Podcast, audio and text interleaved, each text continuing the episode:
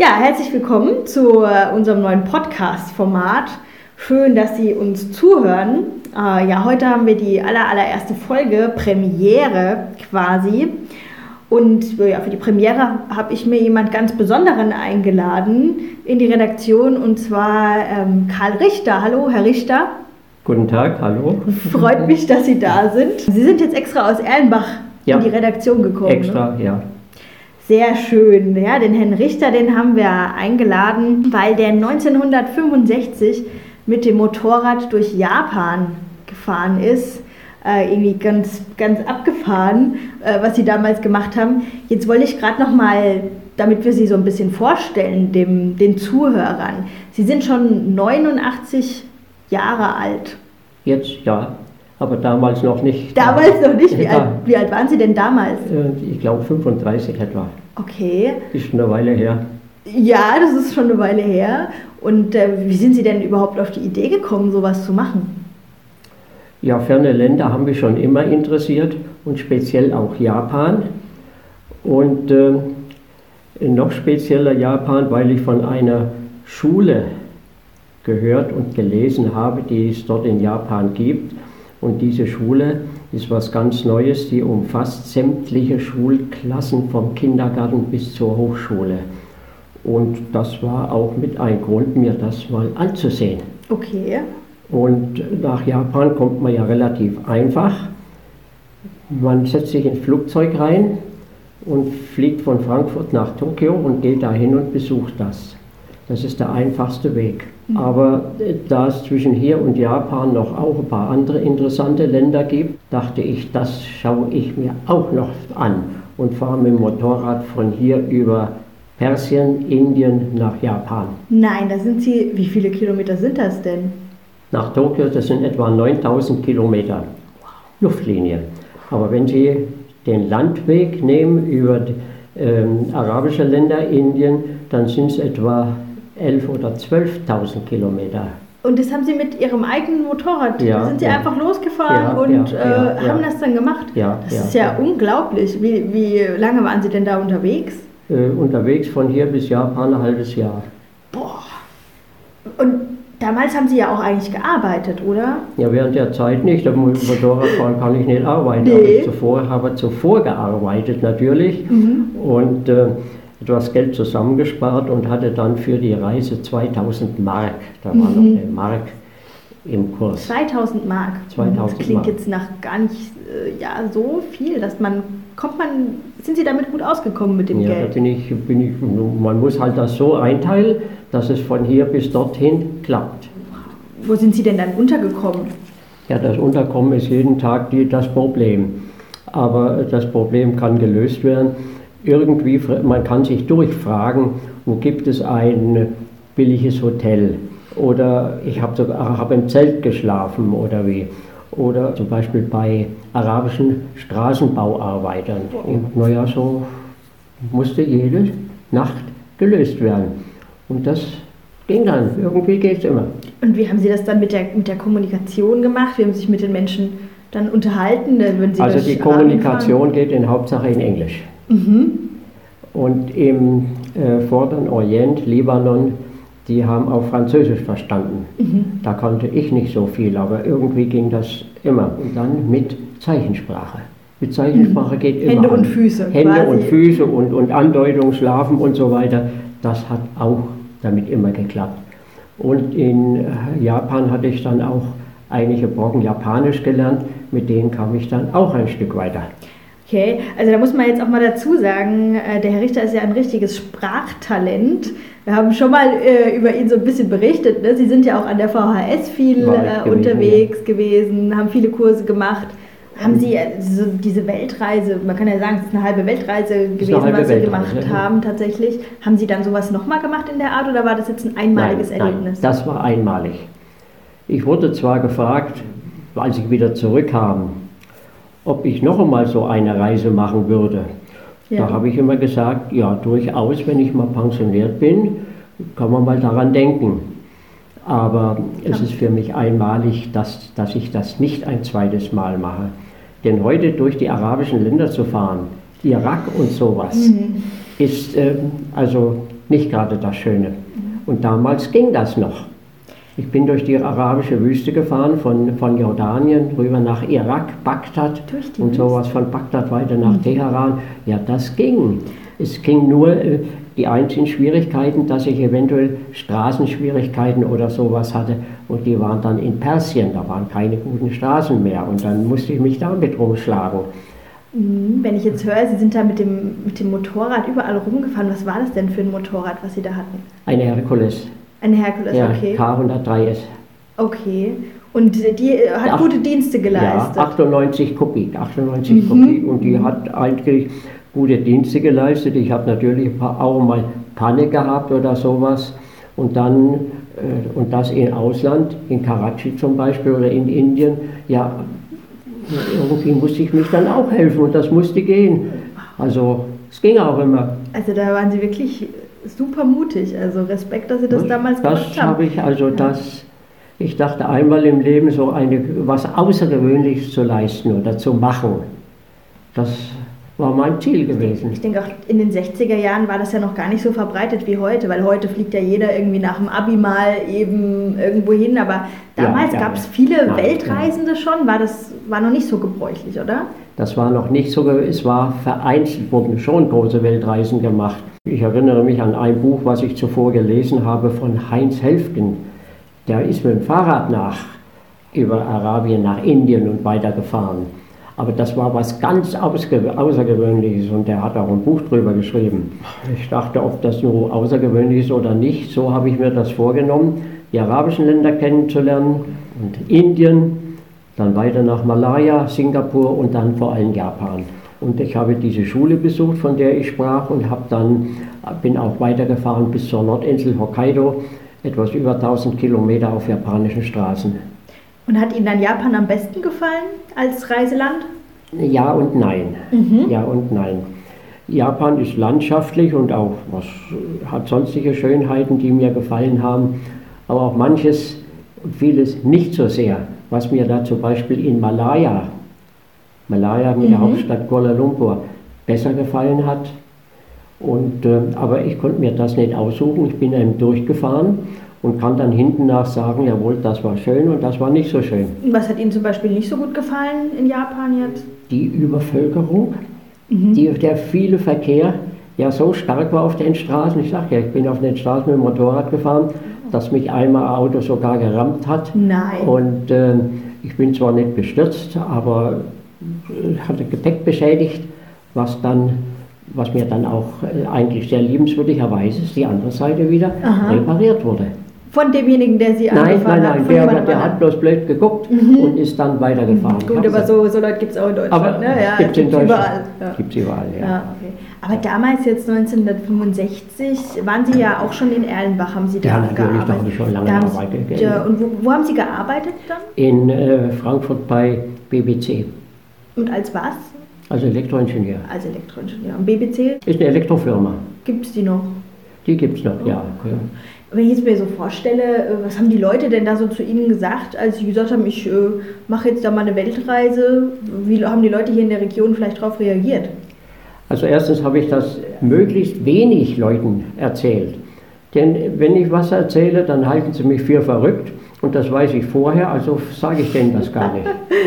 Und ähm, naja, die, äh, denen ich es gesagt habe, naja, denen war das unverständlich, dass ich sowas machen will, aber naja, wenn, Okay. wenn er so verrückt ist, naja, dann soll er es machen.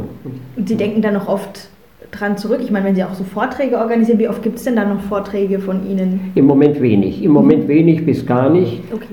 Und die meisten Vorträge oder etwas mehr, muss ich sagen, habe ich nach meiner Rückkehr, also wie gesagt, die Reise war 65, 66, 67 und in den 70er Jahren, als ich noch in Frankfurt gearbeitet Ja. habe, da habe ich nebenbei bei Altenheim und sowas äh, einige Vorträge gehalten. Mit was für einer Kamera haben Sie das dann gemacht? Ich hatte eine Leica und mit der habe ich eigentlich ganz, war ich ganz zufrieden, bis auf eine, einige wenige Male, aber sonst hatte ich eigentlich ganz gute Bilder gemacht. Und was mir jetzt gerade eingefallen ist, das Motorrad, das gibt es da nicht mehr. Das haben Sie irgendwann verkauft? Oder? Nein, das Motorrad gibt es noch, das können Sie sich ansehen. Das gibt's Das noch? gibt es noch, jawohl. Ach du meine Güte. Und zwar, Also ich muss noch mal zurückgreifen, dass ich bin nach meiner Rückkehr einige Jahre noch mit dem Motorrad gefahren. Mhm. Also zur Arbeit und so. Ja, so, so auf Vergnügen oder so, so Kleinigkeiten. Mhm. Und eigentlich mehr mit dem Auto, weil ich mir dann noch ein Auto gekauft habe. Ja. Und das Motorrad stand dann meistens in der Garage. Und schließlich hatte ich Gelegenheit, oder das kam dann auf mich zu, dass sich ein Museum dafür interessiert hat. Und da steht es heute noch. Und in welchem Museum? Das ist das Technikmuseum in Nantenbach. Die haben alle möglichen Kram von, von Autos und äh, andere Motorräder und, und sonstigen techni technischen Kram. Und da steht es. Und die wollten das Motorrad dann haben, weil sie wussten, dass mit dem so eine halbe Weltreise gemacht Das worden ist? ist denen erzählt worden. Mm. Und da sind die auf mich zugekommen und sagten, wie steht es so und so. Dann habe ich gesagt, das Motorrad schenke ich euch. Wow. Besuchen Sie dann das Motorrad ab und zu? Fahren Sie da so, haben Sie so Also Nostalgie? in letzter Zeit, in den letzten Jahren habe ich es nicht, äh, bin, bin ich nicht vorbeigekommen. Das liegt schon ein paar Jahre jetzt zurück, dass ich das letzte Mal gesehen habe, Ja. aber es stand noch da Es stand noch da. wurde auch äh, besucht und angeguckt. Ja. Hat man dann irgendwie so eine emotionale Bindung zu so, einem, zu so einer Maschine, wenn man so ja, viel mit der ja, erlebt hat? Ja, ja, ja. Man hat doch eine gewisse, äh, eine gewisse Bindung dafür, dass man damit diese große Reise gemacht hat. Wenn man damit über 10.000 Kilometer unterwegs gewesen ist. Ja, ja. Das ist ja verrückt, aber ich stelle mir das auch gerade so vor, wenn es da geregnet hat, Sie sind ja dann auch wirklich den Elementen ausgesetzt gewesen. Diesen Elementen war ich zum Glück wenig ausgesetzt.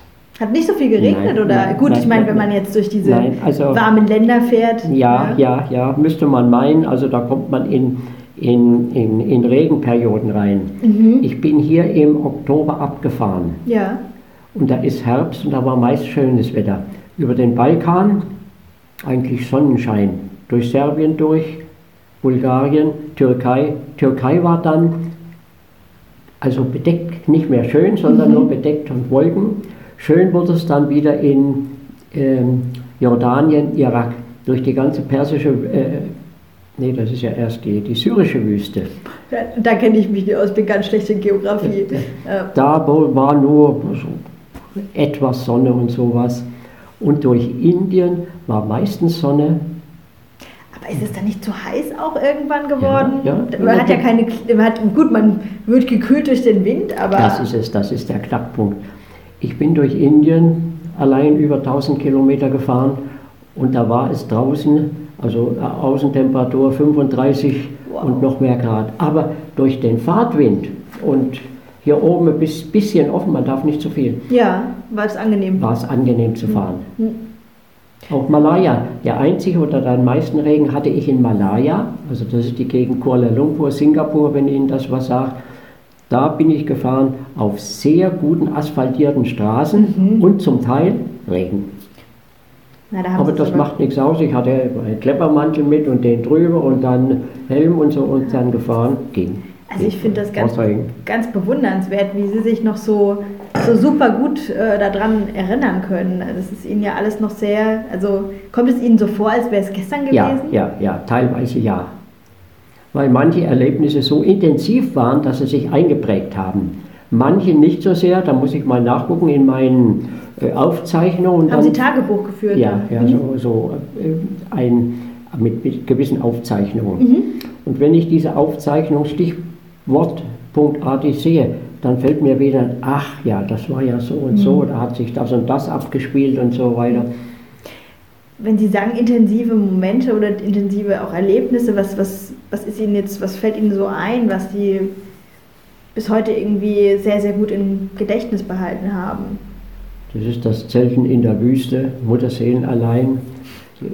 Als ich mal Panne hatte in Karachi und da die reparieren musste Mhm. und äh, den halben Motor auseinandergenommen habe und wieder zusammengebaut habe und aber es ist dann gegangen. Das war auch, naja, das war ein bisschen stressreich, aber es ist gegangen. Oder gerade Aleppo, einige Kilometer vor Aleppo hält ein Auto neben mir, ist ein Syrer und der sagt, ich habe nicht mehr viel Benzin, ob ich Ihnen mit Benzin aushelfen könnte. Okay, Ich dachte, naja, ein bisschen habe ich ja noch. ja. Und da habe ich ihm was gegeben. Und da sagt er, ich bin Hotelbesitzer in Aleppo, hier ist meine Karte, Sie können dort übernachten. Wow. Ja. Und dann dürften Sie in einem Dann schicken Hotel übernachten. Ja, das war gar nicht so schick. War nicht so schick? Das war nicht so schick, das war mehr ein, ein Mittelklasse-Hotel, Mhm. aber ich hatte da schon ein Ziel zum, zum, äh, um, Da- zum da- anzufahren. Da hatten Sie mal eine Unterkunft, da mussten Sie sich Ja, nicht das- äh, das schon drum was. kümmern. Sind Sie da mal krank geworden oder hatten Sie Ja, eine gute ich das- Gesundheit? Das einmal in Singapur. Singapur liegt ja etliche Kilometer über dem Äquator. Es ist also schön heiß. Mhm. Und ich hatte dort Quartier gefunden außerhalb der Stadt. Dann bin ich auch mit von diesem Campingplatz nach Singapur in die Stadt reingefahren. Mhm. Allerdings nicht mehr mit, mit, mit Luft und Hemd, sondern nur mit äh, T-Shirt. T-Shirt und Helm und fertig und dann schön nach Singapur rein. Und das hätte ich nicht tun sollen. Wieso? Durch den Fahrtwind hat das so eben geweht, Oh. dass ich eine ganz böse Erkältung Oh bekam. Tatsächlich, und das in den heißen Ländern. Aber das dauerte Gott sei Dank nicht lange, das war bald überstanden. Aber es war so ungefähr das Einzige, Mhm. wo ich irgend, also was mich erwischt hat. Okay. Aber naja, gut.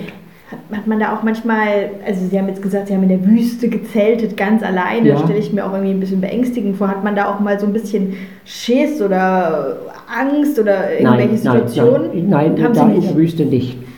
Als ich die Bilder gezeigt habe, wo mit dem Zelt in der Wüste, da haben die Leute immer einen Schreck gekriegt und gesagt, um Gottes Willen, so allein in der Wüste, Ja, wenn genau. jetzt ein Löwe gekommen wäre, was Nee. hätten sie dann gemacht? Ja, in der Wüste, in der Wüste? in der Wüste kommen keine ja, Löwen. Das Also wusste ich. wer soll schon kommen? Ja. ja, gut. Wenn da mal einer vorbeifährt oder so, ich weiß ja nicht. Äh, Da gibt es nichts zum Aber auch Vorbeifahren. diese Einsamkeit. Ja, Einsam- das ist es. Sie sind da gut mit zurechtgekommen. Ja, Mit das, der- das mit der ja. Einsamkeit bin ich zurechtgekommen. Was weiß Skorpione ich, oder so? Skorpione vielleicht, die Ja. gibt es vielleicht. Aber wenn ich das Zelt zumache, äh, naja, dann kommt auch kein Skorpion. Oh. Also jetzt mal nochmal für die, für die Zuhörer quasi. Der Herr Richter hat einen, einen alten Zeitungsausschnitt ähm, Ausschnitt hier mitgebracht. Das ist das Bild von meiner Fahrt. Das bin ich hier in Aleppo. Das ist mein Motorrad. Das ist Ihr Motorrad. Ja. Aber das ist ja voll bis oben hin Ja, mit Zeug. natürlich. Und dann haben Sie noch draufgepasst. Da habe ich noch drauf gepasst, richtig. Boah, ich hab da vorne, das- das da alles vorne, schleppen konnte, Da, da, ja. da dazwischen habe ich noch gesessen. Das sind wie viel Kilo Ausrüstung waren das denn? Also, oder was hat man dann alles dabei? Sie Zelt natürlich. Da habe ich Zelt dabei, da habe ich äh, Fotoausrüstung dabei und so weiter. Und an, äh, an Kleidung eine Garnitur gute Sachen. Ein leichtes Jackett, eine leichte Hose, ein Mhm. Hatten gutes Hemd. Denn unterwegs musste ich ja auch damit rechnen, auch äh, nicht nur in, in, in meiner Motorradluft aufzutreten. Haben Sie dann so, sind Sie da mal ins Konzert gegangen oder Nein, die, mit den umgedreht. guten Sachen? Nein, umgedreht. Ich selber habe äh, Dias gezeigt. Ach, während der Fahrt schon? Ja, ja. haben, sind Sie dann wo angekommen und ja. haben, haben Kontakt mit den Leuten bekommen, haben gesagt, ich kann dir aus zeigen von dem, was ich erlebt habe, schon ungefähr, damals? So ungefähr damals. Und haben, dann, haben Sie dann auch Geld dafür bekommen? Dafür habe ich? Geld gekriegt. Und das hat mir ein paar Mark in die Kasse gebracht. Schön, ja. Ja. Als ich in Japan ankam, da war ich unten Haben mit der kein Kasse. Geld mehr? Da war das Hm. Geld alle. Okay. Und da habe ich dann dadurch, durch die Bilder, Haben Sie sich ein bisschen was dazu verdient dann nochmal? Und mit 100 Mark, die ich da kriegte, oder Ja. das waren, das ist ungefähr gleich gewesen, 100 Yen, bin ich dann in Japan auch ein Stück weitergekommen. Sind Sie dann eigentlich mit dem Flugzeug zurück oder sind Sie.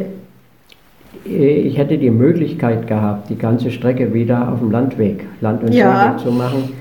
Aber das äh, Motorrad war dann so in einem Zustand, ist zu viel gesagt, aber so, dass ich keine Lust hatte, die ganze Strecke Nochmal nochmal zurückzufahren. Und ich bin auf dem Landweg, habe das Motorrad, so muss ich sagen, mit einem Schiff nach Europa, nach Genua zurückgeschickt. Alleine. Alleine, ja, das war als Fracht. Mhm. Die haben das mitgenommen und ich bin auf dem Landwege von Singapur mit der Eisenbahn nach Bangkok. Wenn Sie wissen, wo das liegt, Sagt mir was. sagt was. Von Bangkok mit dem Flugzeug nach Indien, nach Kalkutta und von Kalkutta quer durch Indien, Pakistan, Afghanistan, Persien, Türkei wieder nach Hause. So, das hat dann auch noch einmal gut zwei Monate gedauert, aber Mhm. immerhin. Man merkt, man merkt ihnen auch an, sie, sie lächeln dann immer oder wenn sie sich so erinnern, also Ja, das ist ja, schon ja, eine also tolle Zeit gewesen Das ist die Erinnerung, die einen, ich sag mir, oder es gibt da so einen schönen Lebensspruch, man soll sich immer an was Nettes erinnern im Leben, wenn, auch wenn es mal nicht so gut geht.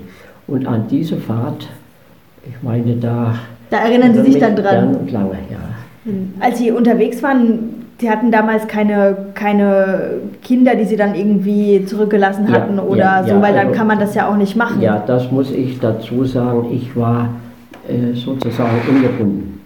Kinder hatte ich damals noch keine. Anschließend danach habe ich es zu einer Tochter geschafft. war auch nicht verheiratet. Ja, Das äh, Richtung äh, Ambition Frau hätte ich gerne, also heiraten, diese Richtung gerne gemacht. Das hat sich nicht ergeben. nicht ergeben. Es hat sich nur eine Tochter ergeben. So, Beruf ja. habe ich damals, ähm, meine Stellung habe ich aufgegeben, Komplett gekündigt. gekü- komplett gekündigt, sondern es war vogelfrei sozusagen. Ja. Und dadurch konnte ich das machen. Und Sie sind danach wieder, aber dann in den Beruf, nicht in der gleichen Firma? Ja, sind ja. Sie in die gleiche Firma zurückgekommen Nein, andere oder Firma, eine ja. andere Firma? Irgendwann hatten Sie mal Heimweh nach der Region nach? Nein. Nie. Nein, nein, nein. Ich bin ja loszufahren, um fremde Länder zu kennenzulernen. Und äh, ich wusste ja genau, dass ich, wenn alles klappt, auch wieder zurückkomme. Okay. Und, äh, und äh, also hatte ich, zog es mich nicht in die, nach, nach, nach rückwärts, sondern nach vorwärts. Heute ist es auch zum Teil leichter. Ja, auf Die jeden Fall. Heute fährt jemand mit der transsibirischen Bahn nach, nach, nach Japan. Das geht auch. Oder, oder mit dem Flugzeug mit einem Billigticket irgendwie nach Amerika oder wohin. Das geht heute eher Ja. als damals. Können Sie denn noch was auf Japanisch sagen? Ähm, konnichiwa. Konnichiwa. Äh, konnichiwa, das ist, heißt Guten Tag. Mhm. Konnichiwa Minasan. Minasan heißt meine Damen und Herren. Oh, okay. Was nimmt man denn da so für den Charakter mit? Was, was äh, vielleicht irgendwie für Werte, was Sie gelernt haben? Was haben Sie sich stark verändert durch dieses Erlebnis? Sie kriegen einen offeneren Blick für viele Situationen im Leben und auch äh, menschlich verändern sie sich so, dass sie mit vielen Leuten besser auskommen als sonst. Weil man dann toleranter wird gegenüber toleranter, anderen ja, ja. Einstellungen. Und manchmal ist es so, die Leute sind hier bei uns.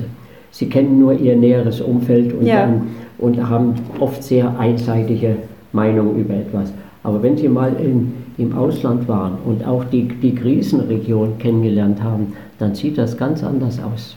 Ja, jetzt habe ich, Ich Sie aber würd lang sagen- genug, lang genug aufgehalten. Sie haben mich doch nicht aufgehalten. Ich habe Sie aufgehalten. Ach so, ja, na gut, beruht auf Gegenseitigkeit. beruht auf Gegenseitigkeit. Herr Richter, ich, ähm, unser, unser kleines Radioformat, das hat so einen speziellen Titel. Bleiben Sie kurz mal sitzen, ich hole da mal was. Was Und war? zwar haben unsere Gäste, die zu uns kommen und die mit uns sprechen, die haben, denen wollen wir eine kleine Wegzehrung mit auf den Weg quasi geben. Ach du liebe Zeit. Und Sie dürfen sich jetzt entscheiden. Sein, ich mache hier Oh. mal den Deckel ab. Es ist was Oh. ganz Kleines. Oh, Und zwar haben Sie jetzt die Wahl, einen Moment bitte, zwischen, ich präsentiere das Ihnen jetzt mal, einem Schnittlauchbrot und einem klassischen Schwattemagenbrot. Und jetzt geben wir erstmal den Zuhörern quasi daheim die Möglichkeit zu überlegen, der Herr Richter guckt hier ganz äh, interessiert und überlegt, was er nehmen möchte. Was glauben Sie denn, dass der Herr Richter, für was er sich entscheiden wird? Ja, wir haben ihn so ein bisschen kennengelernt, den Weltenbummler. Hm, Ja, Stärkung kann ich zwar immer gebrauchen, aber hier ist es gar nicht so einfach. Beides sieht so lecker aus. Beides sieht lecker aus. Ja, das ja. freut mich, Dass ja. Habe ich selbst fällt mir äh, nur das Richtige zu wählen. Ich wähle das Schnittlauchbrot, weil mir das jetzt am nächsten liegt. Während der äh, Herr Richter sich jetzt hier sein Lunchpaket zurecht macht, möchte ich mich nochmal bedanken eben bei Ihnen für das tolle Gespräch. Ich habe sehr viel gelernt. Es war sehr, sehr interessant. Ja, jetzt möchte ich mich auch nochmal bei euch Zuhörern bedanken, äh, dass ihr quasi eingeschaltet habt. Und jetzt geht auch ein Aufruf an euch daheim. Wenn ihr besondere Menschen kennt, Leute, die was Spannendes, Tolles, vielleicht auch mal Tragisches erlebt haben und ihr würdet euch denken, ja, die können gut mal hier in diese Sendung quasi kommen, dann schreibt mir. Ihr könnt mich erreichen per Mail zum Beispiel an julie.hofmann.my-echo.de. Das werden wir dann aber auch noch quasi in der Zeitung mal publik machen, auf Facebook und euch eine gute Zeit. Bis zum nächsten Mal mit Schnittlauch statt Schwattemagen.